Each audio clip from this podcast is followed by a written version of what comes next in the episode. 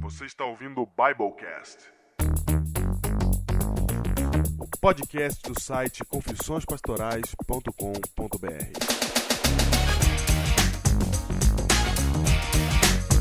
Eu sou o pastor Júnior Distrital de Ubatuba. Eu sou o pastor Diego Barreto, distrital de Pedreira.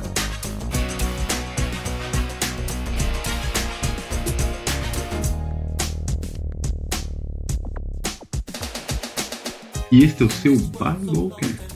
Júnior, estamos de volta hoje. Já fizemos a convocação semana passada. Espero que estejamos sendo bem votados. Espero, espero. Sabe por quê que eu notei lá? Por quê? Porque nós estamos com 10% dos votos, mas tem uma galera com 9% dos votos. Vindo atrás, cheirando no cangote.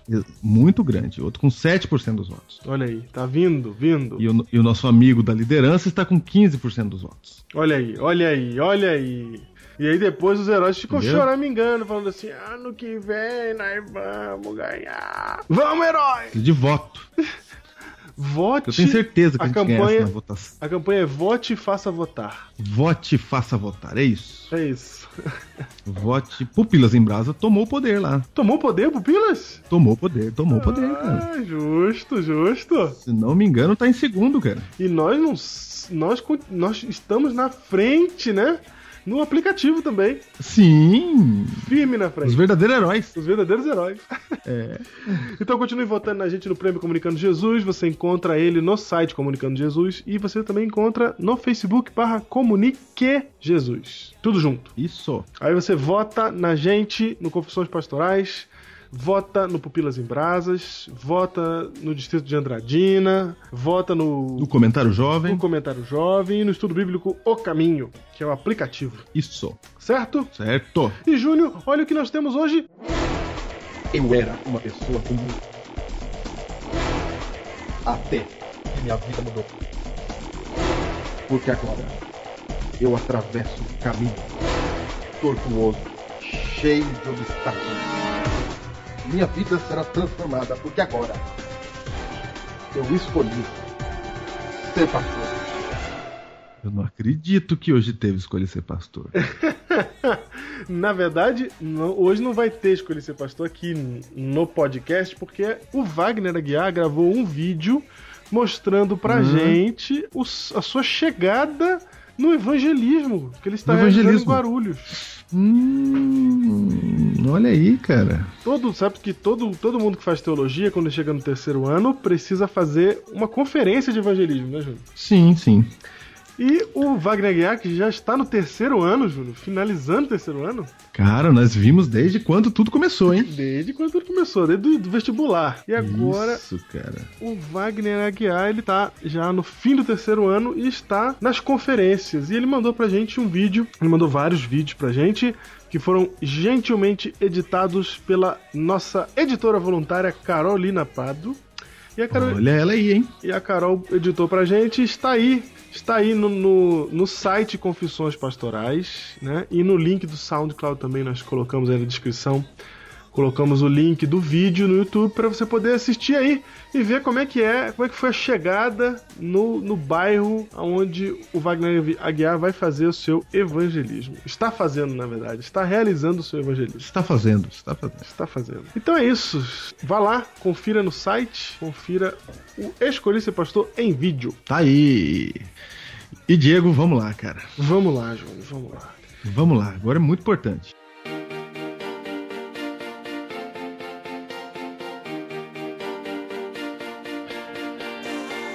Vamos lá, porque nós prometemos na semana passada e chegou a hora de cumprir. Chegou. A gente prometeu primeiro que ia ter Biblecast toda semana e estamos aqui de novo, né? Exatamente. Toda quer dizer várias. Então não cumprimos ainda. Eu já estamos no caminho, não estamos? Estamos bem. Estamos no caminho. Estamos bem, estamos bem. Muito bem. Mas o grito de palavras ainda continua a ecoar. E nós estamos aqui para cumprir o prometido e falar para você do encontro do Biblecast. Ju. Nossa, o segundo encontro de heróis. Segundo. Agora, Diego, eu creio que tem gente achando que é um encontro de heróis, né, cara? Tem, tem gente achando que é um encontro assim de heróis. O primeiro, que já foi sensacional. Cara, o encontro de heróis ele é sensacional s- só isso, entendeu? Só o encontro de heróis já é sensacional. Só. A gente se, Se reu- chamar os heróis. a gente se reuniu pra passar quatro horas juntos. A gente veio do Brasil inteiro. Pra passar quatro Foi. horas juntos. E já foi todo o poder, cara. Agora você imagina dois dias inteiros, Júnior. Cara, dois dias, cara. Duas noites. Vai dormir com os heróis, cara. Duas noites. Júnior. Dormir? Dormir quer dizer estaremos juntos, né? Porque- Estaremos lá do dia 31 de janeiro de 2014 até o dia 2 de fevereiro de 2014. Estaremos Ah, bom, reunidos pensei que era do Disney, né, cara? Pensei que seria um ano de heróis. Não, não, cara. Estamos reunidos no CT, Centro de Treinamento da Associação Paulistana em Cotia. Não gosto que fale CT de Cotia. Por quê? Não ah, sei, porque Por razões religiosas. ah, porque tem Por muita razões coisa de religiosas. futebol não em Cotia, frequento não tem? lugares assim. Não, não, não participo. Não, não trabalhamos com CT de Cotia. Fala outra coisa. Qual que é o CT de Cotia? Qual que é? É do São Paulo, cara. Chama Ah. assim. Se você é de Cotia, vai todo mundo pro São Paulo, cara. Vai todo mundo pro São Paulo? É. Não, eu falei CT da Paulistana, ok? Não, Centro de explica Treinamento da Paulistana. Gente, é um negócio da Associação Paulistana da Igreja Adventista do Sétimo Dia que fica em Cotia. Exatamente, É você um lugar lá que faz as reuniões deles. Júnior, o programa vai ser. Vai começar então no sábado, na sexta-feira à noite, para os heróis. Os heróis já chegam na sexta-feira, a gente já vai se reunir lá e já vai ter já a abertura lá e a gente já vai falar algumas coisas especiais para os heróis, porque os heróis terão um papel especial nesse evento, Júnior. Porque eles não estarão Claro. sozinhos. Não, não, não. Dessa vez não. Esse evento vai ser diferente, porque esse evento vai ser aberto para não heróis também. Para pessoas, para, para jovens em geral. Gentios. Não, não gentios. É Gentios também. Que também, também. Mas eu tô falando Também. aqui de. É aberto, é um programa aberto. É um programa aberto, Que é legal. mas ele, ele para os heróis vai ser diferente. Então você quer o Biblecast? Não se preocupe que você lá vai. vai você vai ter um tratamento especial. Tanto é, Júnior, Olha aí, que que os legal. ingressos são vendidos os primeiros dias exclusivamente para os heróis. Então você. Sou herói, cara. Exatamente. Então você se prepara aí já, porque na segunda-feira, dia 7 de De outubro. outubro, o site estará no ar, né? Funcionando plenamente. Hoje já tá, já no ar, já. Eu vou te passar o link. Mas ele vai estar funcionando plenamente na segunda-feira. E a partir da segunda-feira você pode comprar, você, só você que é herói do Biblecast, que é ouvinte do programa, pode comprar o seu ingresso já, dividir em parcelas e etc, não é? Compra o seu Sim. ingresso para o dia, para os dias, não, a partir do dia 7 até o dia 21, Júnior, De outubro. de outubro. Porque Só pra heróis. Depois abre pra todo mundo. Exatamente. A partir do dia 21 de outubro, a porteira vai abrir. Então, por favor, heróis. E quando você Imagina um encontro de heróis sem heróis. Não, e quando você vê a programação, heróis, quando vocês virem a programação, vai ter Joãozinho, vai ter tudo lá. Quando vocês virem a programação, vocês vão descobrir que quando a porteira abrir, vai aparecer um monte de gente pra entrar no nosso programa que tem vagas limitadas, Júnior. Vai aparecer muita gente pra entrar e participar do Fator 40, que é o título do Biblecast de hoje. E as vagas são limitadas, então você tem que se preparar, herói. Faça sua inscrição até o dia 21. Se não der tempo, não tem problema, porque eu tenho certeza que vai ter inscrição ainda por mais algum tempo pra frente. Só tô avisando que a partir do dia 21 a porteira abre. E aí, você que é o carro-chefe dessa programação, herói, você já tem que ter assumido seus postos e suas posições, Não, mas Logicamente, cara. não é? Se não, Porque depois não vai dar, a gente não, não vai ter o que fazer. Então são 195 vagas para quem vai dormir lá e vai ter toda a alimentação de jejum, almoço e janta. E mais 130 vagas para aqueles que não vão dormir lá, que vão só almoçar e jantar conosco e passar o dia com a gente lá. Ok? muito bem. Então fica avisado, hein? Cara, eu. Você, herói que tá com conversinha de não querer dormir lá, vai se arrepender, tá? Ah, claro, lógico, né? Lógico. Vai. Não. Por que, que vai se arrepender, Diego? Por quê? Porque imagina, a gente lá tudo conversando e você indo embora. É verdade. Mas, Entendeu? mas, fica, mas fica à vontade. Se você mora em São Paulo e você quer ir pro programa Não, fica à vontade. Fica à vontade. Nós temos 130 vagas pra quem vai e 195 pra quem chega de longe. Eu vou pedir para quem mora em São Paulo que aguarde aí, se mesmo que você queira dormir lá e ficar com a gente, dê prioridade para quem vem de longe. Se a gente vê que vai sobrar vaga para quem vem de longe, tudo bem, ok? Entendi. Também, senão, Entendi. o pessoal de São Paulo todo compra e aí quem vem de longe fica sem ter onde ficar. Aí é duro, né? Não, é verdade também, é objetivo da duro. estadia é dar casinha e conforto pro pessoal que vem lá Quem vem de longe. do Mato Grosso, do Sul, Os heróis alados. os heróis alados, o pessoal que vem Lá do Mato Grosso, quente pra caramba, pai. Os heróis vêm do Mato Grosso, eu vou falar pra você, viu? Abraço, Mato Grosso aí, hein, Michela? Ai, eu não aguento, eu não aguento, cara. Quanto mais ela fica brava, mais eu não aguento, cara. Então é isso, gente. Todos os detalhes da programação, como vai funcionar, quem são os palestrantes, quais são as palestras que tem, tudo isso vai estar está no institucional do evento, que está também disponível para download na nossa página, está também com o link no SoundCloud. E aí você pode baixar aí o PDF e ver o que, que é o fator 40. Mas eu recomendo que antes de você ler o institucional ou olhar lá, eu sei que você está super curioso, eu peço que você Uhum. Aguente a curiosidade e ouça o Biblecast de hoje para entender por que, que o nome do projeto é Fator 40.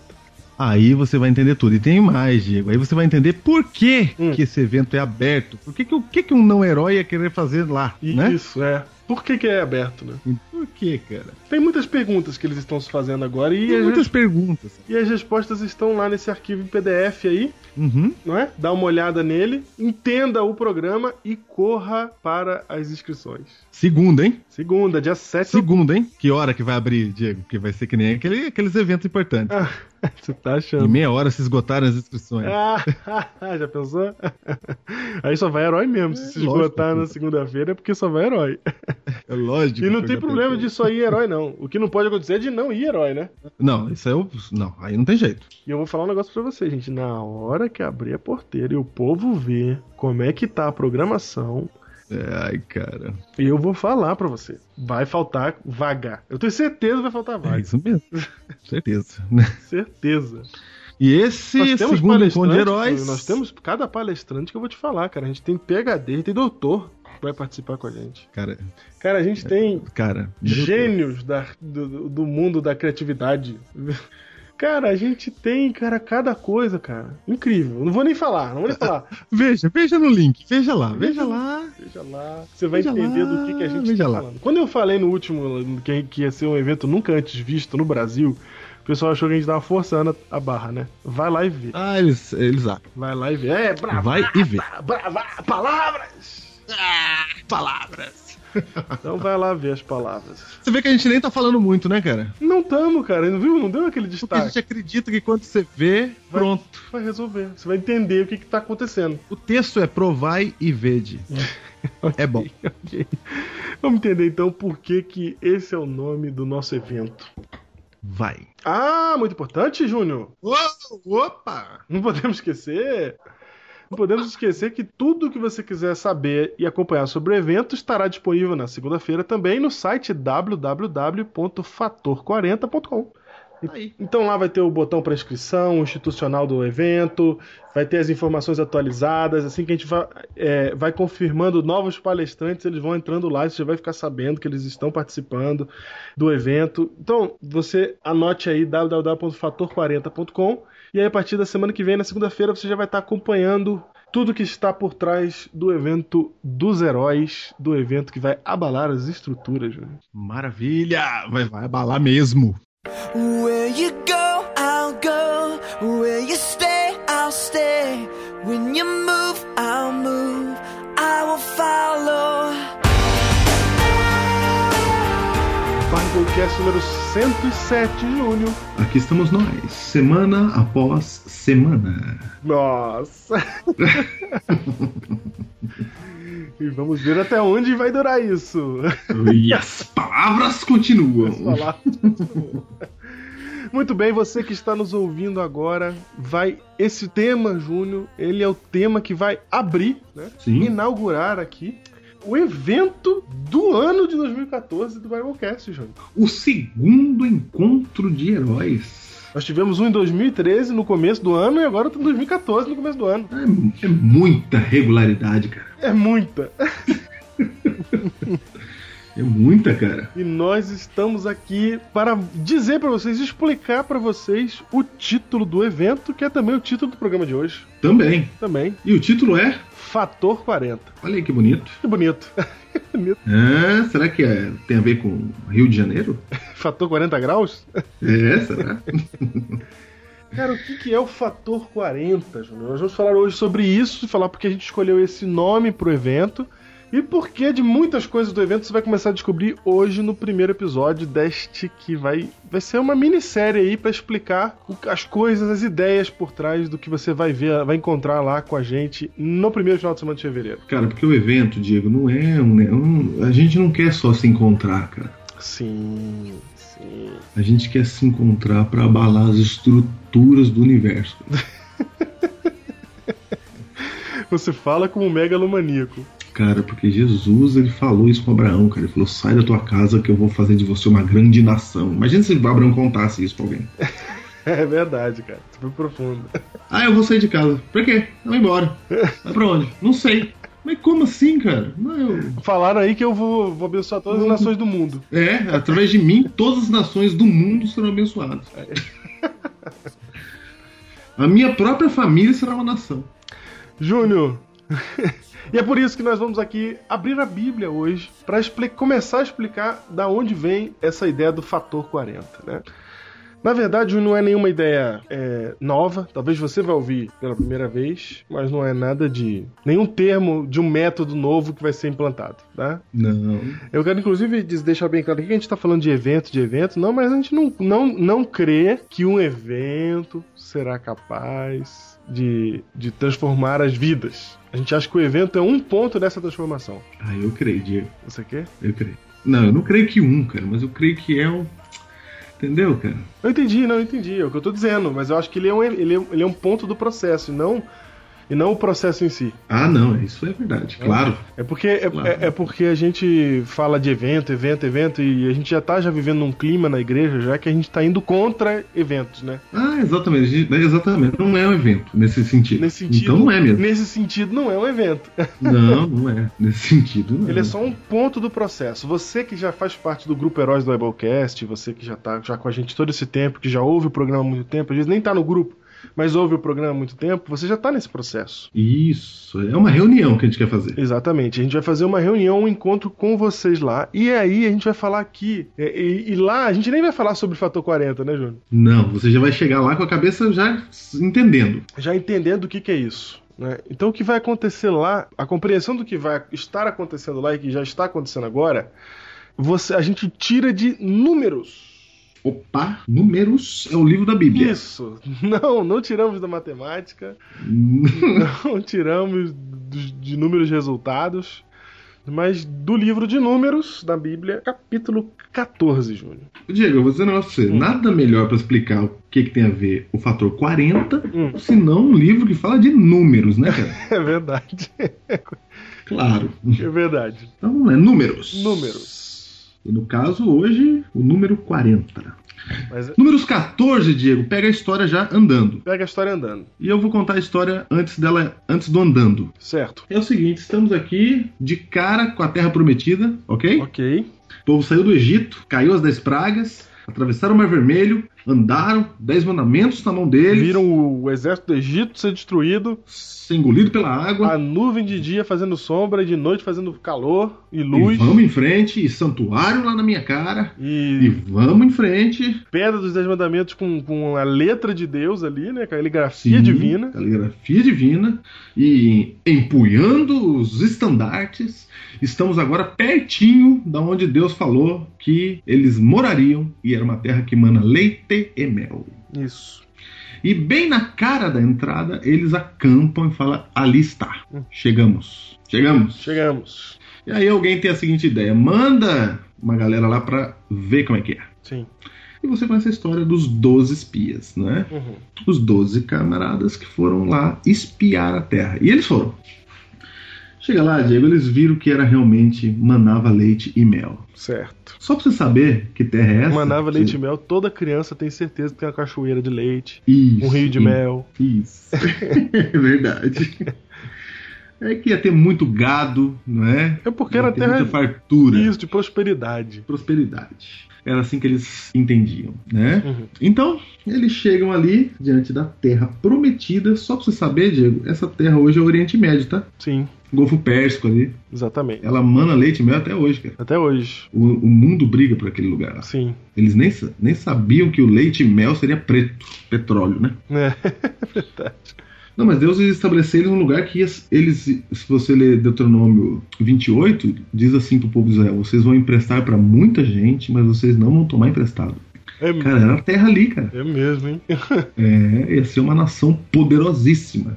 Se eles tão somente assentassem ali. Deus já sabia de tudo, o que, que tinha ali, que tinha petróleo lá embaixo. Sabia, era mana, leite e mel. Diego. Sim. E aí eles chegam ali e vão olhar, né, cara? Olharam, cara. Viram frutas gigantes e etc. Mas não só as frutas, os caras que moravam lá também eram gigantes. E eles tinham que tomar aquilo lá na bicuda, cara. Sim. Era na guerra. E aí os, os 12 voltaram.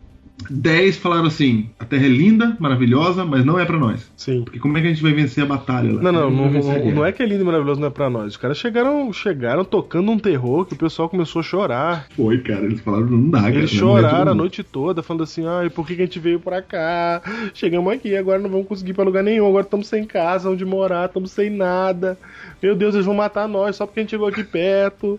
E foi. Foi. uma tristeza, cara, foi um terror que botaram lá. Foi, eles falaram: vamos voltar pro Egito, estabelece um líder aí pra falar com o faraó, a gente vai voltar. E, e você sabe por que, que eles trouxeram as frutas de lá? Ah, Não, f- não foi pra falar que bonito que é lá. Foi pra falar: meu, você tá vendo o tamanho dessa fruta aqui? o cara que come ela, cara.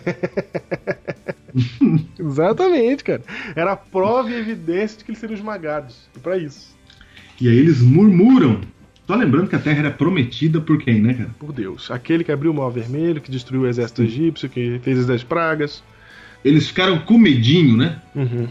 Com medinho são os fanfarrões, cara. Sim. E eles murmuram muito grande contra Moisés e Arão. Aí no começo do capítulo 14, eles falam: Vamos voltar, não seria melhor se voltassem para o Egito? Uhum. E diziam uns aos outros, verso 4. Levantemos um capitão e voltemos para o Egito. Olha só. Vamos voltar pro Egito, então. Vamos voltar, cara. Aí dois caras rasgaram as vestes. Dois caras. Rasgaram as vestes. Josué quer dizer, e Caleb. Se indignaram fortemente. Sim. Porque os dois falaram assim: Vocês estão é louco. Vamos lá, porque Deus prometeu é nosso. Cara, os dois foram firmes, né? Foram.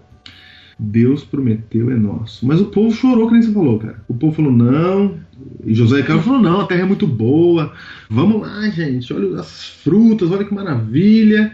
E nada, nada. Verso 10, assim, ó. Números 14, verso 10. Apesar disso, apesar do relato, da animação de Josué e Caleb, Sim, porque o Josué e Caleb fizeram, fizeram aquele discurso de filme, foi. que sabe, aquele que toca a música no Chegou a fundo, hora, né? que vira o jogo, Isso. que o cara motiva. É quando a Adrian fala assim, ó.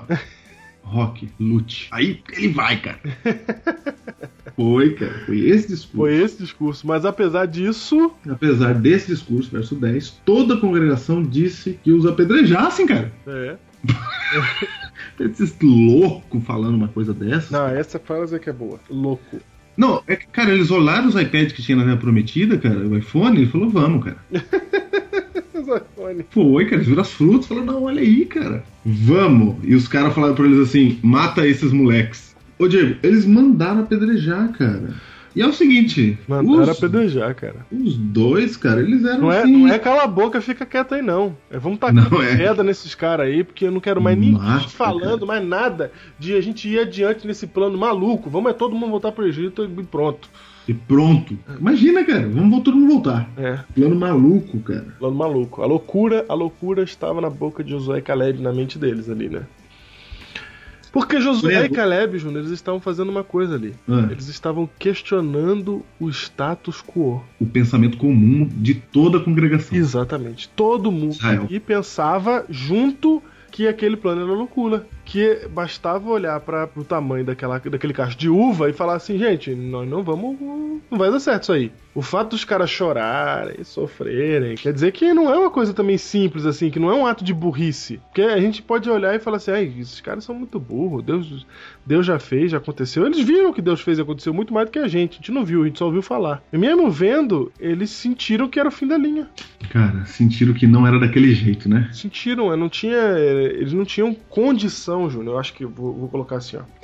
Eles não, a, a- a mente deles, por tudo que eles já haviam vivido, não tinha condição de, de acomodar, de suportar a fé em Deus de verdade, entendeu? Eles estavam meio que incapacitados de adorar a Deus plenamente e de conviver com Ele, porque eles já estavam limitados pela sua forma de pensamento. E aí, quando alguém com uma forma de pensamento diferente se manifesta, a gente chama de louco. Talvez até pelo tempo de vida deles, né, cara? Porque eles já tinham vivido tudo aquilo, né? Sim. Saído do Egito, escravo, Não, cansados. Eles nasceram escravos no Egito, que são 400 anos de, de, es- de escravidão. Eles eram imigrantes, né, cara? É, eles eram, então, é, você nasce num, con- Culturais. num contexto cultural que você já tá fora, que, que, que você que aquilo já acontece há muito tempo. O mundo é assim pra você. Você nasce num mundo em que você é escravo, que você sempre foi escravo, que o seu pai do seu pai do seu pai era escravo, entendeu? É, Eles tinham ido muito longe, né, cara? eles estavam muito inseridos ali naquele, naquela cultura, naquilo ali. Eles falaram, não, não dá mais, não aguento mais. Moisés tinha 80 anos nessa época aqui, né? Isso. 80 e poucos anos. Josué e Caleb, mais jovens. Uhum. Mas. Aí veja, Diego, Deus, Deus aí ficou furioso, cara. Foi. Porém, a glória do Senhor apareceu na tenda da congregação a todos os filhos de Israel. E disse o Senhor a Moisés: Deus aparece e só fala com Moisés, olha que legal, cara. Fim. Até quando me provocará esse povo e até quando não crerá em mim, a despeito de todos os sinais que fiz no meio dele? Com pestilência o ferirei e deserdarei, e farei de ti, Moisés, povo maior e mais forte do que esse. Olha, eu faço de novo. Eu vou começar de novo. Cara, Deus pegou mal mesmo, né, cara? Deus falou: não, chega, apaga, que eu vou começar de novo, cara. E aí Moisés orou pelo povo, né? Sim. Moisés fala, "Ô, Senhor Deus, mas imagina, né? Imagina, né? Pô, o que, que, o que que vão falar, né? É pior que ele fala isso mesmo. O que, que vão falar? Vão falar assim, o senhor tirou do Egito pra matar tudo no deserto, cara. Né? O senhor, né? É. Quer dizer que o senhor tirou todo mundo do Egito pra, pra matar aqui, entendeu? Não vai, não vai ficar bem, senhor. Não vai ficar bem. E eu, eu, eu, e eu olha, Moisés, e eu chamo aqui pela tua grandeza. O Senhor é um Deus amoroso e clemente. Verso 17. Agora, pois, rogo-te que a força do, do meu Senhor se engrandeça. Como tens falado, dizendo: O Senhor é longânimo e grande em misericórdia, que perdoa a iniquidade e a transgressão, ainda que não inocente o culpado, e visita a iniquidade dos pais dos filhos até a terceira e quarta gerações. Grifa gerações, Diego. Sim. Grifa. Perdoa, pois, a iniquidade deste povo, segundo a grandeza da tua misericórdia, como também tens perdoado a este povo, desde a terra do Egito até aqui. Olha, ele fala assim: ó, o senhor, o senhor já aguentou esse povo até agora, né, cara? Uhum. Dá uma perdoadinha a mais aí. Diego, a Bíblia coloca que tornou-lhe o Senhor segundo e disse: segundo a tua palavra eu lhe perdoarei. Né? Certo. Que dá uma impressão simplista de que Moisés convenceu a Deus de alguma coisa. Isso. Exato. Simplista. só. Simplista. Que é claro que Deus já estava tudo no plano dele. Sim. Só que aí Deus falou assim: tá bom, não mato agora, mas olha o que ele fez, cara. Porém, tão certo como eu vivo, e como toda a terra se encherá da glória do Senhor, nenhum dos homens que, tendo visto a minha glória e os prodígios que fiz no Egito e no deserto, todavia me puseram à prova já dez vezes e não obedeceram a minha voz, nenhum deles verá a terra que com um juramento prometi a seus pais. Sim, nenhum daqueles que me desprezaram haverá. Porém, o meu servo Caleb, visto que nele houve outro espírito, percebe que ele estava com outro espírito, Aham. ele tinha é de outro tempo. E perseverou em seguir-me, eu farei entrar a terra que espiou, e a sua descendência a possuirá. Ora, os Amalequitas, os Cananeus e os Cananeus habitam no vale. Mudai amanhã de rumo e cami- caminhai para o deserto, pelo caminho do Mar Vermelho. Mandou voltar. Aí Deus falou: volta, Meia volta. só volta. Volta agora. Tudo. Só que ele falou assim: ó, eu não vou matar, cara, Hum. mas ninguém deles vai ver. Nenhum deles vai entrar na Terra Prometida. Que jeito então? Aí, né? tá Júnior, a gente olha e fala assim: Ah, Deus tá dando castigo pra eles. Deus, Deus. Deus tá falando assim, ó. Vou, eu, ah é? Ah é? Não confia em mim? Então vai morrer todo mundo, ninguém vai entrar na, na, na Terra Prometida. É assim que a gente pensa, não é? É assim que a gente pensa. É assim que a gente pensa, cara. Só que na verdade o que está acontecendo ali, Júnior?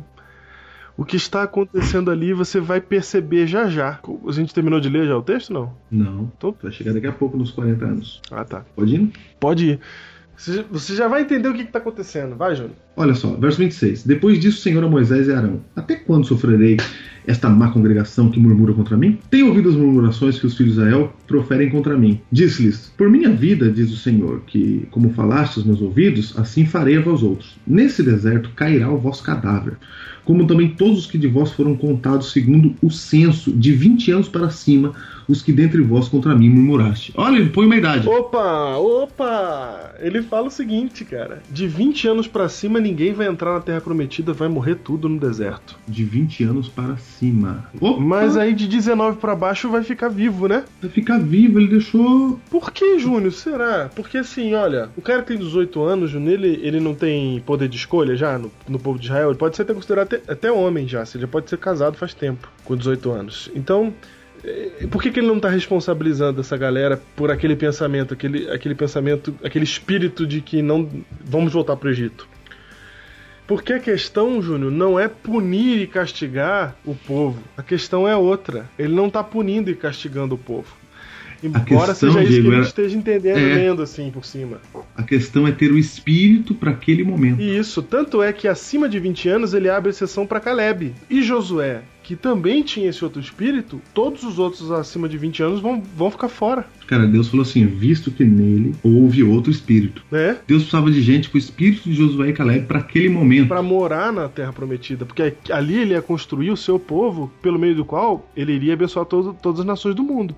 Então, esse povo de Deus, ele é o tempo todo construído para ser essa bênção para a humanidade. O santuário vem para eles, eles aprendem as regras do santuário, eles têm as leis cerimoniais, tudo isso para construir um povo que vai levar o reino. Só que essa gente aí, toda essa gente aí, com esse espírito, não podia construir o reino de Deus. O reino de Deus só podia ser construído por aqueles que tinham o espírito de Josué e Caleb. Então ele pega aqueles que têm o espírito de Josué e Caleb, que no- ele pega Josué e Caleb que tem esse outro espírito que dá para construir o reino sobre ele e mantém. O resto vai morrer no deserto. Vocês ficarão neste deserto, onde os seus filhos vão caminhar 40 anos. Então, Júnior, a gente pensa que é para Deus castigar, que, que é a nossa leitura normalmente, mas se fosse para castigar, ele tinha- teria que castigar todo mundo, né? Mas aí ele salva dois caras que a gente entende por que que ele salva, porque são os únicos que têm o espírito certo, e a galera de 19 para baixo ele salva também. Cara, você foi profundo agora, hein, meu? É verdade, cara. Se fosse castigo, ele matava todo mundo. É, entendeu? Você nota que ele também não fala nada de Moisés, cara? Eu Notei, percebi também. Não há. Ele não fala que Moisés vai entrar. Ele não fala, ele não fala. Se eu fosse Moisés, colocava as barbas de molho, cara. É verdade, Moisés não colocou, não, cara. Ele tinha certeza que ele ia entrar. é verdade. Salvo Josué Caleb, e claro, nem me citou, porque eu- afinal eu já tô aqui É, conversando. afinal, contigo, eu, eu tá? que acabei. Fui eu que orei, cara, pros caras entrar. Fui eu que pedi. Foi, foi. Pô, já que ele atendeu meu pedido, entende-se que tá tudo certo, né? Pois é. e salvo Josué e Caleb, realmente, ninguém daquela turma, nem Moisés, entrou na cidade, na, na, na terra prometida. Foi, cara. A não ser a galera que tinha 19 anos. E a galera? Nessa ocasião, né? Perfeito. E a galera que tinha 19 anos pra baixo, né? Que eles vão chegar com 69 lá, né? Isso. O- Os o que têm né? tinha 19. O que tinha 19, no caso, é. Exatamente. E o verso 31 faz até uma menção dessa, desse- dessa turminha, né? É mesmo? É. Fala, mas os vossos filhos que dizeis por presa serão, farei entrar nela. Seus filhinhos que vocês estão querendo tudo, achando que eles vão morrer nas mãos do povo, Que, vai ser- eles vão entrar. que serão presas nas mãos dos anaquins, dos gigantes. É. Eles vão entrar na terra. Eles conhecerão a terra que vós desprezastes. Já pensou, cara? Júnior, essa frase vós desprezastes diz que é mais do, que o murmúrio é mais do que é mais do que é, não acreditamos que não vamos conseguir.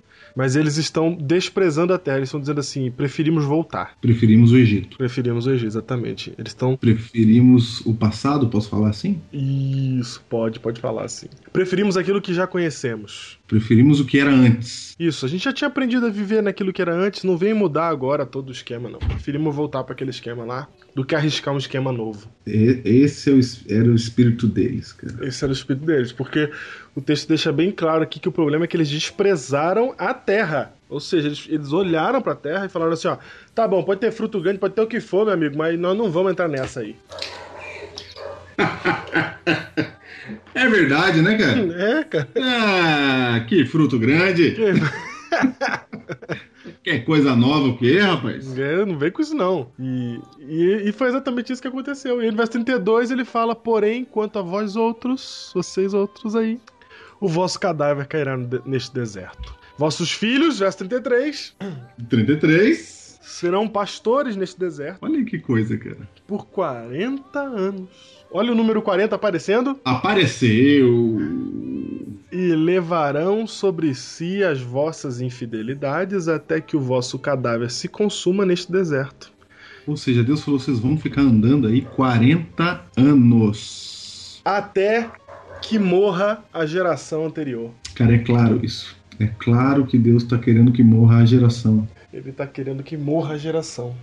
Ele Porque queria ma- Deus sabe a- exatamente aquilo que Jesus declara lá em Mateus 9, 17, que não entra vinho novo em odre velho.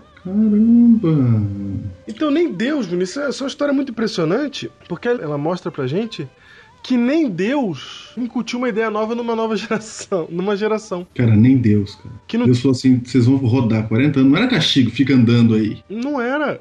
Por que 40 anos, né? Porque ali era a ideia de uma gera- daquela geração morrer. Exatamente, porque a ideia de geração é uma ideia assim.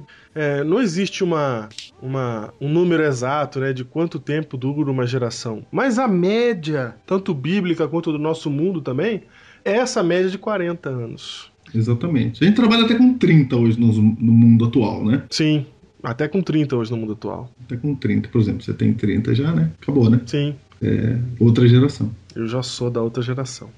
Outra geração. Hoje já tem uma nova geração que não é a minha. Você falou aí que trabalha com 30, você sabe que na Bíblia a ideia de geração também era a ideia de uma vida toda. Ah, só um detalhe, tá? Nós estamos falando de presença. Não estamos falando que a maioria é a nova geração. Não.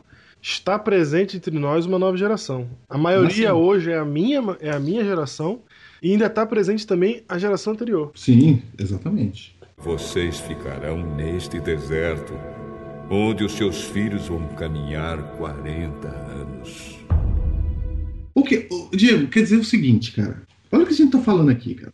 A gente tá lendo aqui na Bíblia. Quer dizer que Deus falou assim: vou precisar esperar que morra a geração. Uhum. Agora, só um, um parênteses aqui, muito importante, cara. É. Né? O problema aqui não era a idade, cara. Certo. Não era a idade. Não Senão é. a gente não estamos fazendo apologia da juventude gratuita, entendeu? Sim, não estamos, é verdade. Tem que ser jovem, tem que ter 20 Isso. anos. Não, não é isso que eu tô falando, não. Ah, quem tem mais de 20, quem tem 40, não, quem tem 45 não serve mais. Quem tem Nada- mais de 20 tem que morrer. Não É, não, nada disso. tem nada disso, cara. Até porque senão Porque eu- nós morreríamos. É, exatamente. Porque o que importava ali não era a idade, Não era a idade. mas o texto, o verso 24, é muito claro, porque Deus preserva Josué e Caleb, que tinha idade maior, Uhum. de 20 anos. E Deus avisa por quê? Ele fala assim: porém, o meu servo Caleb, visto que nele houve outro espírito. Uhum. O problema era o espírito deles. Exatamente. O problema não era a idade, porque havia dois que tinha mais que 20 anos, mas Deus entendeu neles um outro espírito, um espírito para aquele momento. Isso. E o espírito, que era o espírito ruim, era um espírito que desprezava é, o futuro e valorizava o passado, não é? O pior que fosse. E O por pior. melhores que fossem as expectativas do futuro. Você já viu isso, Júnior? Tipo assim, você faz uma projeção pro futuro e aí você tem que fazer algumas coisas que são até arriscadas. Tipo, enfrentar, gi- enfrentar gigantes. Mas a perspectiva é positiva. Se você conseguir correr aquele risco ali, vai ser bom, vai ser positivo. Aí você prefere falar assim: não, não, não, vou ficar com o que tá certo já. O E espírito. é mais fácil. O espírito daquele povo era um espírito conservador. Era um retorno ao passado. Não importa que passado era esse, né? Exatamente, era, era, pra, era pra. É melhor conservar o que tem do que tentar coisa nova. Ah, entendi. Entendi a ideia. Entendeu? Vamos ficar com o que a gente tem, porque, cara, vamos entrar numa aventura dessa aí. Exatamente. A despeito de Deus, que esse que foi o grave problema. Porque o risco quem tava pedindo ali no caso era o Senhor, né? Que risco que tinha então? Mas, Aqui, é. na visão deles, é- tinha, havia risco suficiente pra eles quererem voltar pro Egito. Diego, então E é o seguinte, muito desaforo também, né, cara? Deus faz tudo isso, quando chega na porta, o pessoal fala assim: "Prefe- queremos voltar, agora a gente quer voltar. Ah, é desaforo mesmo. Começa a correr em desespero pro outro lado. É Ah, você sabe que teve um, ca- um povo aí depois que ainda fez guerra ainda, hein? Ficou criando tumulto, cara. Verdade. Depois disso aí não conserta mais, dá uma. Depois disso aí vai só morrendo gente, cara. Não, só não tem jeito, cara. Que eles vão fazendo tumulto lá dentro, eles falam contra Moisés, e um monte de coisa que acontece depois disso. Então Deus, o que, que ele faz aqui, Diego? Ele fala assim, esperemos morrer esta geração. Exatamente, porque essa geração não resolve. Porque tem um texto que a gente já citou, Diego, Hum, em Biblecasts anteriores, sim, que se faz necessário citá-lo novamente. se faz necessário. Muito necessário. Famoso texto, é, De Atos dos Apóstolos. texto áureo de Atos dos Apóstolos, capítulo 13, verso 36. Só que a gente só está citando 36A. Aham. Ou seja, tendo Davi servido a sua própria geração conforme o desígnio de Deus, adormeceu. É isso. Ou seja, Davi ser essa ideia de geração na Bíblia ela está presente. Sim. E, e o que mais es- o que, o que me surpreende Diego, é que Deus diz que tem um jeito de falar com cada geração. Ou seja, Davi não serviria hoje, cara. Sim. Ele. Ele serviu para a época dele. Isso. Aqueles caras que saíram, atravessaram o Mar Vermelho, quando chegou ali, Deus falou assim: ó, não dá, preciso de um outro grupo. E não é que, e Júnior, não era que Deus não sabia, isso é muito importante deixar bem claro aqui. Não é que Deus não sabia que ele tentou. Ele falou assim: ah, vamos tentar pra ver se dá certo. É que Deus age mesmo como se não soubesse, né? Mas com isso ele tá mostrando o quê? Ele tá mostrando assim: eu fiz de tudo. Só tô mostrando pra vocês que não dá. Que, o- que vinho novo não funciona em odre velho. Tá a prova aqui pra todo mundo ver. Abri o mar vermelho, fiz as dez pragas, salvei esses caras tudo, trouxe eles até a porta da- de entrada da terra prometida.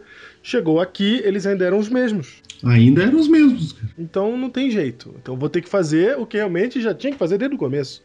Pra eu poder construir o meu povo, vai ter que essa gente aí vai morrer, não vão se estabelecer lá. Porque se estabelecerem lá agora, eles vão estabelecer esse pensamento. Então deixa eles morrerem. E aí os pais dessa nova terra vão ser os filhos deles. Essa nova geração que vai conviver comigo 40 anos no deserto. Eles é que vão entrar. É isso que vai entrar. Cara, Deus trocou geração.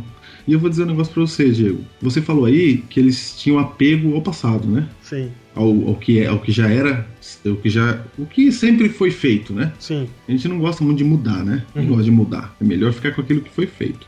Então, tem Isaías 43, verso 18, cara, eu vou ler na nova versão internacional, cara. Certo. Porque algumas pessoas hoje também entendem. Sabe aquela, aquela frase, no meu tempo? Sim. no- no- Aham. No meu tempo tudo era melhor, né? Sim. Então, na igreja, às vezes a gente acha também que no meu tempo, né? Que é o passado, Uhum. fica sendo uma teologia do passado. O passado pode realmente ter sido melhor, mas não é isso que eu percebo, Diego. Sim. Eu percebo que o passado é tido como melhor só porque está no passado. Não, visto o finzinho daquele Biblecast 105, né? Isso mesmo, exatamente. Olha só Isaías 43, 18. Diz assim: ó, Esqueçam o que se foi, não vivam no passado. Verso 19: Vejam, estou fazendo uma coisa nova. Ela está surgindo e vocês não percebem? Até no deserto vou abrir um caminho e riacho no ermo. Olha que coisa, você notou, Diego? Sim, Deus tá falando, esquece o que passou, porque eu tô fazendo coisa nova e vocês não estão notando. Porque há um mapa mental também, uma ideia comum, né? Uhum, Um pensamento comum, Diego, de que o mundo, a cada dia que passa, ele fica pior. sim, E isso aumenta a sensação de que o passado era melhor. sim. Então, muita gente hoje na igreja entende que o mundo tá cada vez pior. Perfeito. porque antes se batizavam mais pessoas, mais pessoas vinham para a igreja. E há uma sensação de que menos pessoas têm vindo, tá mais difícil, mais pessoas estão saindo, e isso deve ser porque o mundo está cada dia pior, né? Uhum, Mas Diego, eu não concordo muito. certo. Porque antes, já falamos isso até, eu acho. Já falamos, já. Já falamos, cara. Antigamente se- a escra- tinha escravidão, tinha opressão, tinha tudo, cara. Uhum. A jornada de trabalho era 17 horas. cara. Por que que você acha que Marx escreveu o Manifesto Comunista? Porque ele tinha que escrever mesmo naquela geração, né? Aham. Aquela geração precisava do Manifesto Comunista. Os caras trabalhavam o dia inteiro, não tinha direito nenhum, cara. Sim. Nas- na Revolução Industrial, né? Uhum. Aí, naquela geração, precisou do Manifesto Comunista. Só que aí chega no Brasil de hoje, os caras estão lendo o mesmo Manifesto Comunista, mas o mundo mudou, a geração mudou. Sim. Então, então é isso, cara. É que nem, vamos, vamos colocar aqui, eu não, eu não sou da África do Sul, né? Eu não sou, então eu posso estar falando uma grande besteira aqui em termos de. Uma grande besteira. Mas é, me parece que hoje a geração da África do Sul não precisa mais do Nelson Mandela. Entendi o que você está falando. Entendeu o que eu tô falando? Não tô dizendo, gente, que não precisa mais dele, viu? Porque quanto mais tempo ele ficar na- nesse mundo, melhor pra todo mundo. É, Logicamente. Mas eu tô dizendo assim, entendeu? Que o ápice da, da, da interferência do Nelson Mandela na história humana já foi. E foi para aquela geração. E é- essa geração nova que existe, ela já foi impactada por aquilo. E agora ela precisa de um novo impacto pro que quer que seja, entendeu? Tem que andar sozinho com as pernas, né? Isso. Vamos, gente. Ou outra coisa tem que acontecer. Entendeu? É isso, é isso. Exatamente. Então, essa noção de que a nossa atuação é na nossa geração, ela é muito importante. Pra mim, pra você, até pra gente não se frustrar, né? Às vezes eu vou. Eu fico muito feliz quando uma senhora, uma velhinha, uma idosa chega pra mim no final do curso e fala que gostou do meu sermão. Aham. Eu fico feliz com isso, porque eu consegui, de alguma maneira, tocar uma outra geração, porque não era pra eu fazer isso. Ou ela tá no espírito de Caleb. Ou ela tá num outro espírito, exatamente.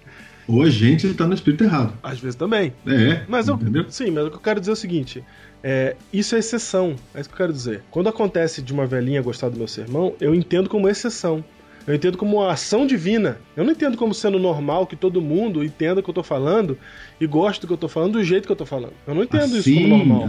a- assim, Diego, como tem adolescente que também já não liga pra nós. cara. Exatamente, exatamente. Você tá pregando, eles não estão nem aí mais. Exatamente. Então, assim, então é o que, eu tô, diz- o que eu tô querendo dizer é o seguinte: quando eu falo fora da minha geração, é isso é exceção. Ou seja, você está dizendo que o nosso ápice alcança pessoas com a nossa idade. da nossa fase, do nosso Por tempo, ali, né? da nossa Por geração. ali, né? Isso, da nossa geração.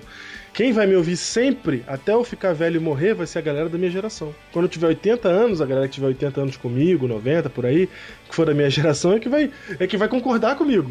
Entendi, cara. Entendeu? E, e eu posso ser de um outro espírito, e eu luto pra isso, que consegue transcender a minha geração, mas não como. não como. é, n- não como norma. Vou dizer assim, ó. Não, não tem como transcender é, completamente, porque por mais que minha mente se mantenha renovada, meu corpo está sempre velho. E o meu corpo é a imagem de mim. E as pessoas que vão olhar pra mim, por exemplo, por que, que muito adolescente já não me ouve? Porque eles veem que eu sou um cara de 30 anos e já ficando careca. Acabou. Entendeu? Por mais que a minha mente seja é, mais antenada que a deles, eles já não vão me ouvir por causa da figura externa, entendeu? Então é impossível você transcender a sua geração completamente. A gente tá dizendo que é normal, né? É, Não é. O fato deles não me ouvirem não quer dizer que, o- sei lá, a desobediência aumentou. e, e nem eu tô dizendo também que eles não me ouvem, quer dizer que ninguém me ouve nessa idade. Não, tô dizendo no geral, entendeu? Aham. Tô dizendo que, que, que é necessário me- é, que coisas sejam afetadas para que eles possam me ouvir, etc. Porque eles também precisam de gente da nossa geração. E eles vão, e eles vão buscar na hora que eles precisarem. Porque a mente das gerações ela é igual, Júnior. É, vamos dar o termo igual, é semelhante. Aham.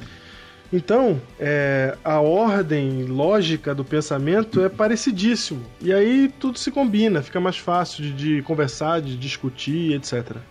Agora, quando passa de uma geração para outra, às vezes é, é- é- nos Estados Unidos existe a expressão é, generation gap, quer dizer o abismo entre gerações. Toda geração tem um abismo entre si. Então, esse abismo é porque existe uma, uma distinção, uma diferenciação de mentes, de pensamento, etc., que torna difícil, então, essa. essa. Que essas- Interação. é, essa interação, exatamente. Porque, o- o- porque a linguagem, o jeito, a comunicação muda. Uhum, São pessoas diferentes. exatamente. E o que a gente tá falando é o seguinte, que pra gente conseguir atingir uma geração que não é a nossa, você precisa, no mínimo, entender isso. Isso. Porque acontece o, o oposto. Acontece que a gente fica agarrado ao que passou, né? Aham. Dizendo, no meu tempo que era melhor e você... A gente nem lê o que tá acontecendo hoje. Não tenta nem verificar, não tenta nem ouvir o que eles estão querendo dizer, entendeu? Isso. A gente simplesmente rejeita, de bate pronto, fala, não, isso aí tá errado. Pode ser que não esteja, pode ser que seja diferente do que aconteceu comigo. E, e Júnior, a gente não tá falando isso, alguns, tão- alguns que estão ouvindo o Biblecast agora Porque agora a gente já tem até Gremlin que ouve assiduamente, né? Olha que então, legal. Então a gente- agora a gente tem até Gremlin, tem que es- aproveitar que eles estão aí nos ouvindo e explicar pra eles que esse não é mais um discurso que nós estamos fazendo pra dizer que tem que abraçar o novo e abandonar o velho. Não é isso, cara. Nós estamos só f- mostrando a realidade entre as gerações e mostrando como que Deus lidou com o problema de que uma geração ela, ela é fechada ali naquelas ideinhas dela ali e, e é preciso que uma geração passe para se colocar novas ideias às vezes, que foi o caso que aconteceu ali. Uhum. É, Deus precisava que o povo tivesse uma, uma outra postura de mente e eles não, não tinham como ter essa nova postura. Ele falou: então vocês vão ficar aqui no deserto e aí os seus filhos vão entrar. E isso, esse- essa, esse- essa definição desse tempo foi definida por Deus por 40. E é daí que sai a nossa ideia de fator 40, porque nós, na verdade, estamos nesse Biblecast aqui porque nós queremos dizer para você que você tem que pregar, tem que ser o discípulo de Cristo para a sua geração, usando as ferramentas da sua geração, o mindset da sua geração, o jeito de pensar da sua geração. Esse é o objetivo. E se você for se comunicar com outra geração, que também vai acontecer, Aham. é pra você só saber que isso acontece. E, e que já vai ser Isso já ajuda muito, né? um... muito, muito. Ou seja, esse Biblecast é pra falar assim: vem ver aqui na Bíblia, olha só como é que Deus tratou esse negócio. Olha como é que ele fez. Uhum. Entendeu? É só para isso, É exatamente. só pra isso, olha só o que ele fez, cara. Olha, olha, tem um exemplo aqui na Bíblia de tratamento de gerações aqui. Pode haver mais, a gente pegou um aqui, né? É. Então, mas é só pra, na hora de você olhar pro mundo, você olhar e falar assim: será? Entendeu? Benefício da dúvida. Sim, e. Porque olha só um exemplo pra você, cara. Hum. Sabe que no século XIX ali, quando surgiu o iluminismo, entendeu? Aham. Revolução Francesa, Sim. os caras. o- Qual era o lema da Revolução Francesa? Não era igualdade, fraternidade, cara? Era. Liberdade, igualdade e fraternidade. Certo. Igualdade não é coisa boa, cara. Maravilha. Fraternidade não é coisa de Deus, cara. Nossa, totalmente. Pois na hora- Então, cara, pois na hora que eles falaram de igualdade e fraternidade, eles tiveram que romper com a igreja, cara. Cara, não. Fraternidade é união, né? Não, eles. Eles falaram assim, ó, não podemos querer saber de igreja. E isso chega até nós hoje, cara. Nós não queremos saber. Eles romperam com a igreja porque eles queriam igualdade, Igualdade, fraternidade fraternidade. E e liberdade. liberdade. Cara, isso só quer dizer Olha uma coisa. como é anacrônico. Olha a conversa, entendeu? Olha como é que estão falando línguas diferentes, cara. Né, Aí a pessoa vai falar assim, não, é porque naquela época a, a igreja, ela perseguia, ela não permitia a liberdade, etc, etc. Cara, o que o Trinho tá dizendo é exatamente isso. É, o- é a distância que a igreja às vezes fica da- do seu tempo. A ponto do tempo achar que a igreja tá contra, cara. Ah. Aquilo que é dela. Não, a ponto do cara, do cara querer é, valores que são de Deus e ter que romper com a igreja. Não, ele foi demais, cara. E Isso chega até hoje, sabia? Sim. Por exemplo, hoje em dia na nossa sociedade, liberdade, aceitação, entendeu? Aham. Respeitar opinião contrária. Pra você ter essas atitudes, você tem que romper com a igreja. Há um consenso, cara, de, lá fora, que eu não posso ser eu mesmo em igreja. Tem gente que, que, que, que é ateu hoje, na verdade, porque ele tá rompido com a igreja, né? Não é, É porque, mesmo, cara. não é porque ele rompeu com Deus. Porque É, é e- possível que esse cara esteja é, desejando aquilo que Deus também deseja. Não, ele tá desejando le- fraternidade, aceitação. E isso. Aí ele fala, sou ateu. É porque a igreja não tem essas coisas. Imagina, cara. Então, só pra você ter. Que ponto a gente chegou. é por- por- Júnior, é por isso que vão ter surpresas no céu. Cara, é por isso, cara. É por isso, cara. Porque o cara Você fica olha, pro- ali. você olha pra um ateu hoje e fala assim, é do diabo. Cara, Às vezes não é. é, cara, o cara tá buscando aquilo que nós deveríamos estar buscando, né? Exatamente, cara. Só que não, a gente tá buscando defender a igreja. Uhum. Os, os velhos marcos, aquilo A que a gente acha. instituição. É, É, aquilo que a gente acha que se, se for mexido, vai mexer no próprio Cristo. isso aí, igualdade, liberdade, Porque- amor, porque- aceitação. Por que, que a igreja lutava contra a ciência no, comi- no- no período medieval? É porque ela tinha medo de qualquer coisa que pudesse tirar o crédito da, da Dela. mensagem bíblica e dela também. É porque se o mundo, o planeta Terra era o centro do universo, o líder religioso tava no centro do universo, né, cara? Aham, Aí vem um carinha aí falando que não, que a gente só tá girando em torno do sol, tá de brincadeira, né? é. Preciso manter meu poder. Como assim? É. Preciso- Eu, eu sou o principal líder religioso desse mundo, que é o mundo que está no centro do universo, entendeu? aham. Aí vem um cientista e fala que não, que a gente está girando em torno do Sol, que a gente é só mais um planeta, não tem nada extraordinário aqui. Sim, é. Tá um problema, né? Aí eu preciso perseguir esse cara. Mesmo que se saiba que ele está correto, como sabemos hoje, né? E dá muito bem para ter igreja, sendo que a Terra não está no centro do universo, né? Não estou dizendo aqui que dá para ter igreja crendo no evolucionismo, que alguém já vai me falar isso já, né? Na verdade, eu não quero entrar nesse assunto. Sim, mas. Mas, cara, é muito engraçado a gente olhar pra essa cena e de, de ver uma galera rompendo com a igreja porque quer liberdade, fraternidade e Igualdade. igualdade. Não, sabe por quê? Diego? Que aí fala assim, eu quero a libertinagem, né? Ah. Eles querem é fazer o que quiser, era uma bagunça aquilo. Não. Eles estavam finalmente rompendo com o feudalismo, que tinha um senhor feudal, o resto era tudo vassalo. Aí surge a burguesia, que é a classe média, uma classe que não existia, que é um grupo de pessoas que consegue ganhar dinheiro sem ter posse da terra Ah. e sem ter título de nobreza. Eles são os comerciantes Uhum. os prestadores de serviço, os engenheiros, os médicos, eles começam a girar dinheiro entre eles e eles não têm terra, mas conseguem ganhar dinheiro. Essa classe fala: olha só, que legal, eu tenho dinheiro também, eu quero igualdade. Eu não quero que só o senhor feudal, o nobre lá, ele seja melhor que eu. A gente tem que ser igual. Aí eles, aí eles sabe o que eles fizeram, Diego? Ah. Aí eles fizeram os direitos humanos, eles pensaram na, na- na Constituição para os países, porque a Constituição ga- garante os direitos de todos. Olha Aham. que coisa. Mas para tudo isso funcionar, tinha que romper com a igreja. Que engraçado, né? Que engraçado, cara. E a gente fala, eles queriam libertinagem. Não, eles queriam só ter o mesmo direito do patrão, cara. O patrão pode votar, eu também quero. Só isso. Eu, ele, né? Só. Só. Quero igualdade. Então vamos romper com quem? Com a igreja. Cara, isso é pra gente pensar, sabe? Que língua a gente tá falando pra esse mundo? O que que a gente tá falando? Exatamente, cara. Nossa, sensacional isso aí. Por isso, cara, que a Bíblia fala assim, cara. Hum. Em Lucas 16, verso 8. Os filhos deste mundo são mais prudentes na sua geração do que os filhos da luz. É, é por isso, cara. Quem falou isso, cara? Jesus, Ah, meu Deus! Palavra Aí ficou grave, cara. palavra de Deus. Sabe por que que ele diz isso, cara? Que ele tá falando assim, ó. Júnior, olha, olha pro mundo, olha pra nossa geração hoje, cara. O que, que a nossa geração, o que, que a nossa geração cria? Cara, a nossa geração cria os melhores, os melhores filmes, as melhores músicas, as melhores produções artísticas de show, de evento. Cara, você vê as coisas que o mundo tá fazendo, cara. E essa galera tá fazendo isso em nome do quê, cara? Do dinheiro, às vezes. Às vezes é por, por artista mesmo, porque é artista, artista. Mas às vezes nem é por isso, cara. E essa galera que não tem nada com Deus, eles estão produzindo tudo isso com esse poder, e a gente olha e fala assim: ah, a gente não consegue. Aí, sabe o despeitado, aquele que nunca tem? Você é despeitado. Aquele que fala assim, aquele que nunca vai ter um Lamborghini, aí fala, ah, eu não quero ter Lamborghini. Não pra gosto. quê? Aquele Não. carro feio, sabe? É, aí não, que aí isso. tem uma galera da igreja que fa- fica assim, ó, ai, a gente nunca vai conseguir. E, vai ter, e tem uma outra que fala assim, é, também, né? Essas coisas do diabo, é o diabo que dá poder pra essa gente fazer essas coisas.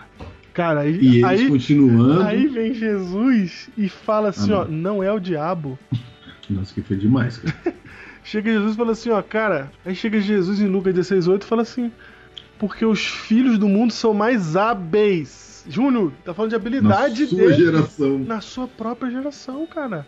Ele não tá falando que é o diabo, que porque os filhos do mundo são usados pelo diabo. Não, ele tá falando assim, ó, os filhos do mundo são mais hábeis na sua própria geração do que os filhos da luz. E não é verdade, cara? Só isso. Cara, isso tem sido uma verdade constante.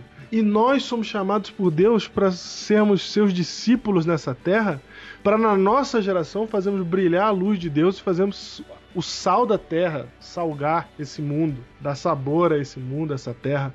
E a gente tem que usar as nossas habilidades para podermos falar à nossa geração como filhos da luz. E é por isso que nós estamos aqui no Fator 40. Vocês ficarão neste deserto, onde os seus filhos vão caminhar 40 anos. O, o objetivo, Júnior, na verdade, é dizer assim, ó, cara, se você, se você não pregar pra sua geração, quem vai? Quem vai? Quem vai, entendeu? Você que, você que tá ouvindo a gente aí, você que tem 19 anos, você que tem 17 anos, cara. Se você não pregar pra sua geração, quem vai, cara? Você vai esperar os pastores pregar pra sua geração? Os pastores, eles só, eles só viram pastores depois que são formados já, cara. Isso só acontece lá pros 20 e poucos anos, cara. Então, a gente vai limitar a pregação do evangelho só pro período de em que há pastores formados, entendeu? Uhum. Você tem que pregar aí, você que tem 13 anos, você tem que pregar pra tua galera, cara. De 13 anos E aí, você cara. tem que dar os teus pulos pra pregar pra tua galera do jeito, no esquema deles. E você que tem tem 19 é a mesma coisa, você que tem 30 é a mesma coisa, você que tem 60 é a mesma coisa. Então, o objetivo do fator 40 é trazer a ideia de que nós somos discípulos de Cristo na nossa geração. Nós somos discípulos de Cristo na atualidade. E a gente vai precisar pregar e levar essa mensagem do reino na atualidade. Diego, olha só, é o conceito de verdade presente, né? Isso. Verdade para aquele tempo. Por que, que eu tô falando isso? Porque tem também um mapa mental, um consenso de que, como Deus não muda, aquilo que um dia foi sempre será. Certo. Isso é verdade para muita coisa, Aham. mas não é verdade para as pessoas. As pessoas não são iguais, Não. entendeu? Deus ele não muda e ele e ele não muda o fato de que ele trata a geração que nem a gente tá vendo aqui, ó. Tem até um historiador famoso que fala: cada nova geração, novas pessoas. Isso. Por exemplo, Júnior, você, você, a sua geração, gostava do quê? Como assim? é para eu falar? É, é na sua juventude, o que, que a sua geração gostava? Na minha geração, cara, a minha geração é o seguinte: a minha geração, na juventude, ela gostava de rock, Ah, certo? certo. A minha geração vestia a camisa de flanela, Uhum. né? Era grunge. Certo. A minha geração. Tá muito engraçado a tua geração. ah. A minha geração assistia Confissões de Adolescente, é cara, na TV Cultura. Olha aí. A minha geração acreditava que era só sair na rua que derrubava um presidente. Aham. A minha geração mandava carta. Na sessão de revistas tinha a sessão de cartas que para ele se comunicar com alguém, entendeu? Certo. Era assim minha geração, cara. Minha geração era a geração que viveu o shopping não abria domingo, cara. O shopping não abria domingo, olha aí. Não, não abria domingo. Sua geração gostava de esporte? Como é que era? Minha geração gostava de esporte, cara. É mesmo? Sim, cara, como assim, cara? Não, é porque a minha também gosta de esporte, só que não, nem tanto, né? Como assim eu sou da geração diferente da sua? O que É, aconteceu? cara, só brincava na rua, né? Sim. A minha não. Ah, é? É, a minha geração não brinca na rua. Não brinca na rua. Não, a minha geração, ela quando encontra com a sua, dá problema. Porque ele quer jogar videogame e o cara quer andar de bicicleta e jogar futebol. Ah, entendi. E o cara não sabe jogar videogame, não gosta de ver filme com legenda. Não gosta de ver filme com legenda. Da, Olha que da tua importante. geração, da tua geração. Tá vendo, cara? Ainda bem que as pessoas são diferentes, né?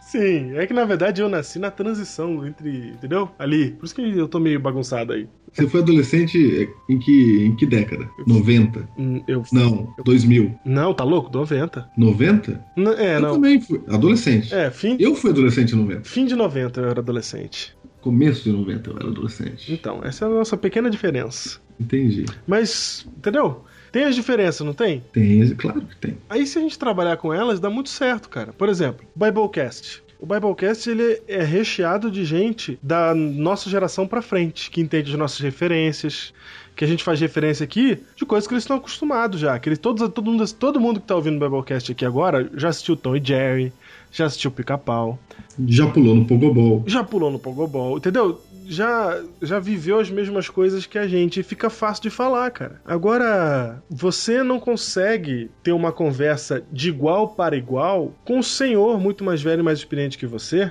porque a linguagem é diferente, o pensamento é diferente e o cara tem mais experiência que você, nem convém que você tente falar de igual para igual com ele, porque você nem vai conseguir. É, você tem que entender. Entendeu? Né?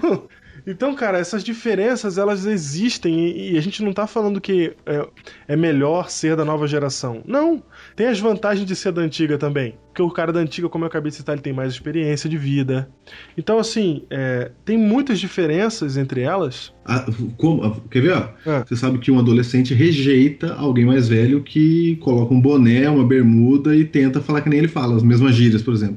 É verdade, é verdade. O Ele tiozão. rejeita, ele rejeita. É Ele, verdade. ele, ele mesmo, adolescente, coloca essa pessoa no lugar dela. É verdade. Porque ele não quer que ele seja um igual, ele quer um conselheiro, entendeu? Sim. aham. Ele põe, né? Ele, ele troca o chip. Ele fala, não, você fica aí na sua geração. Exatamente. Então, Eu converso com você, mas ficamos. Fica aí, né? Essa diferença de geração é todo poder, Júnior, porque ela é que define os professores e os alunos, cara.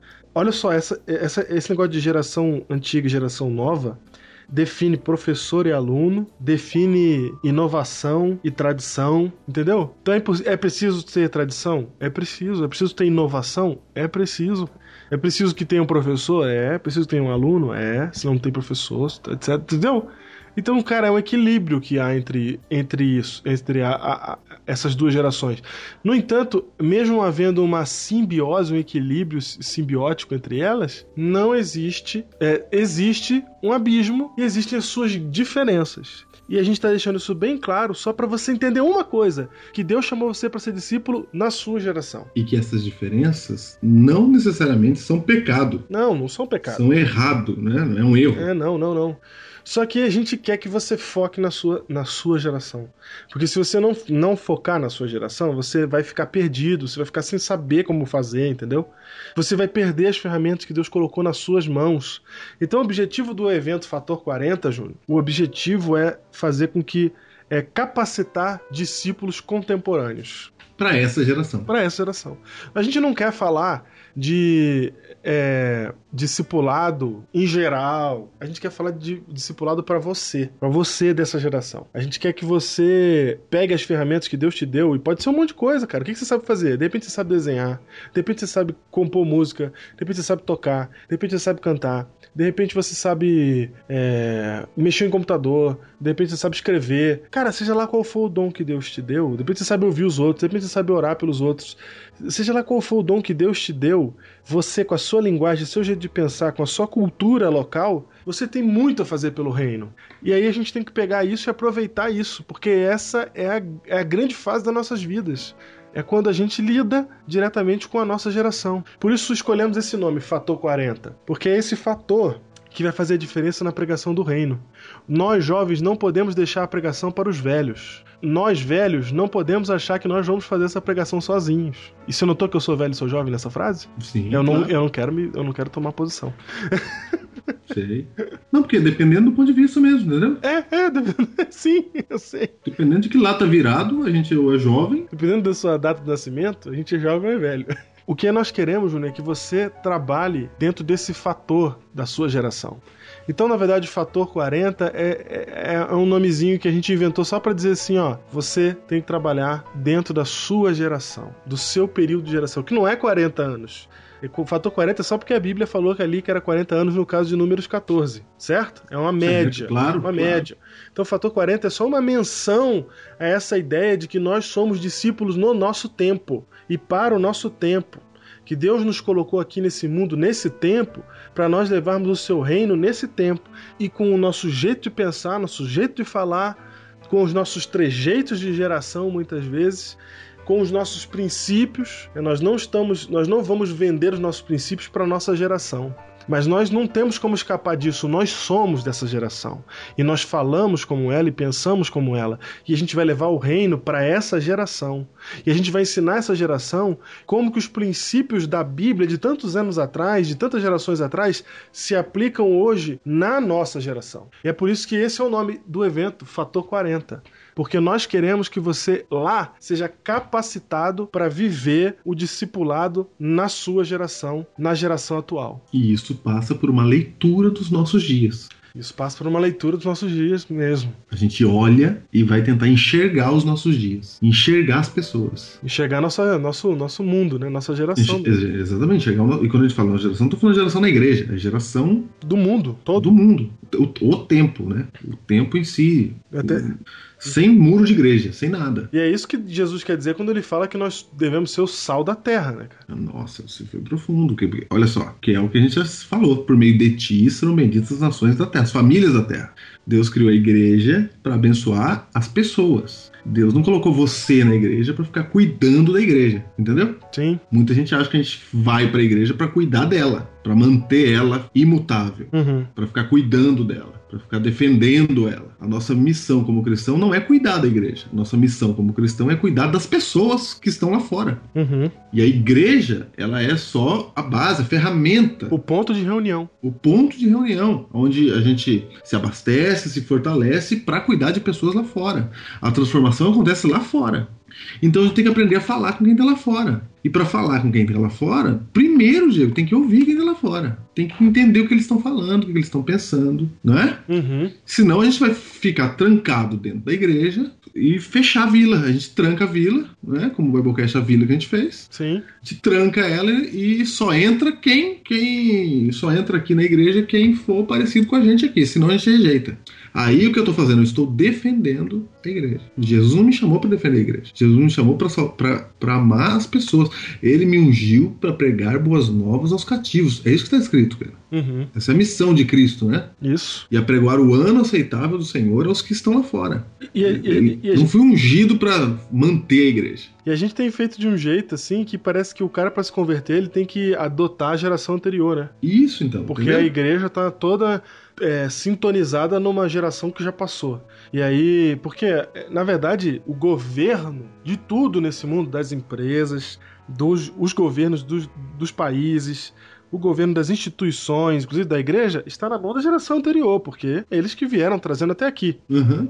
Então, aí a gente parece que, que, que faz um negócio assim, pro cara entrar na igreja, ele tem que abrir mão de tudo que é natural pro, da linguagem, da geração dele, pra ele poder ouvir do evangelho, né? Aí fica aquele negócio anacrônico, assim, tipo, é, a- o hino, ele tem que ser tocado no, no, no órgão, porque é, o, Entendi. é, entendeu? É música medieval, é um negócio... Ou seja, você troca, você dá um passo atrás. É, você tem que. Se, for de- se você for mexer com as coisas de Deus, aí você tem que é, falar com linguagem bíblica, Isso. entendeu? Aí você. E Só que essa linguagem bíblica, ela não é bíblica mesmo. É de uma geração anterior só. É a linguagem do tradutor, cara. É, porque a gente não consegue chegar lá. É só isso, é a linguagem do tradutor.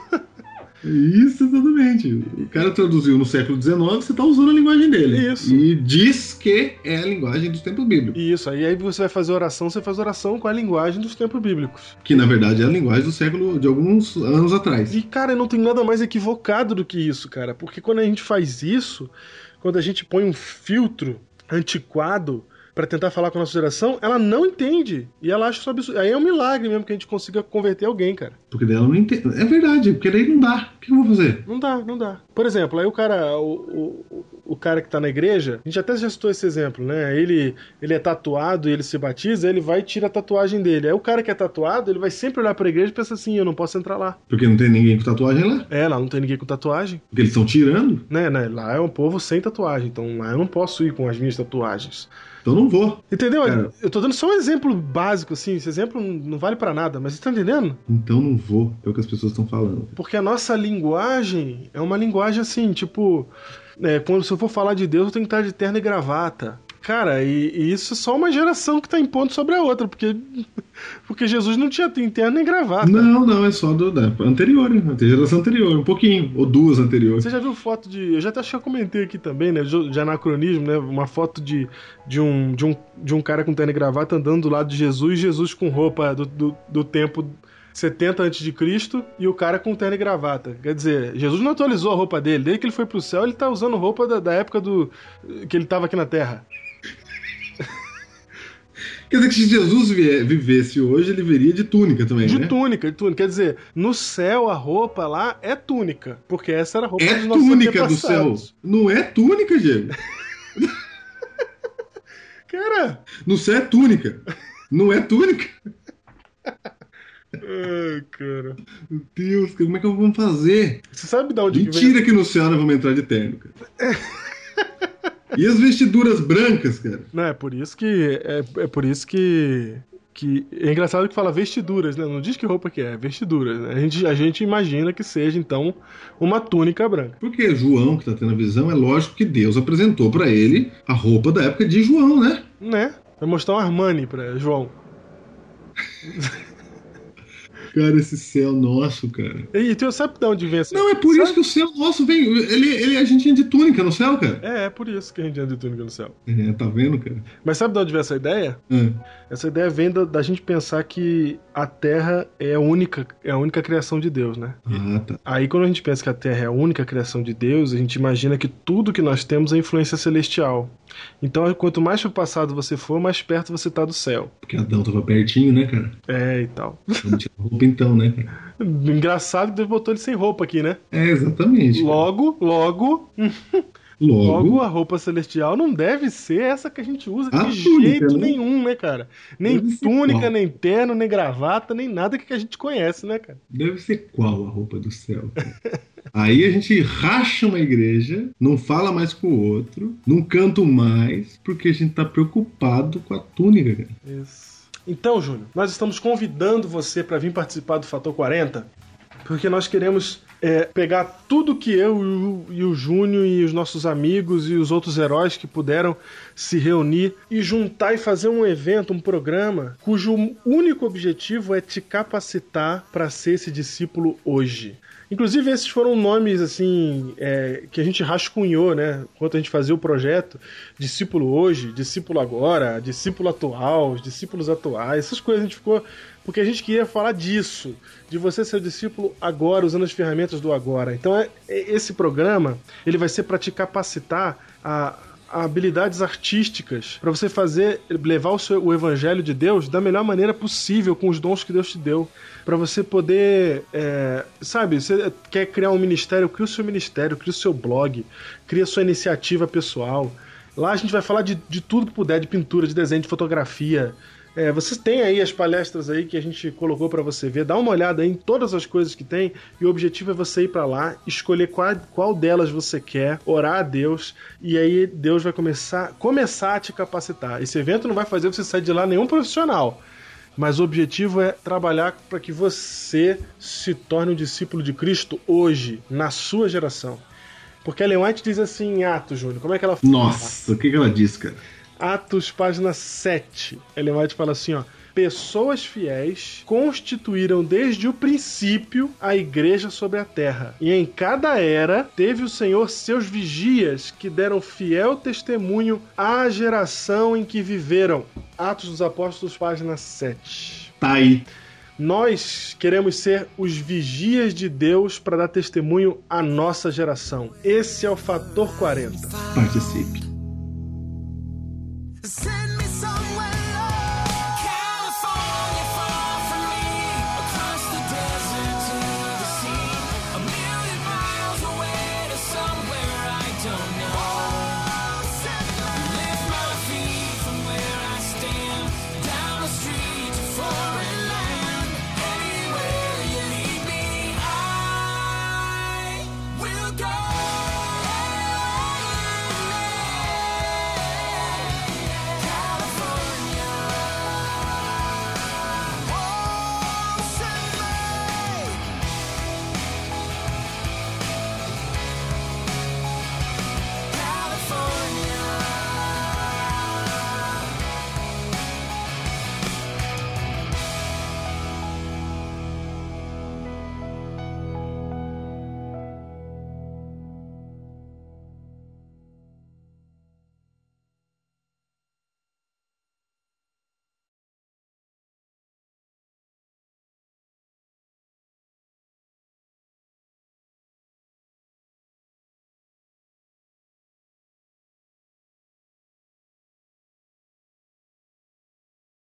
Esse é o Fator 40, participe. Deixa eu falar participe. Deixa, vai.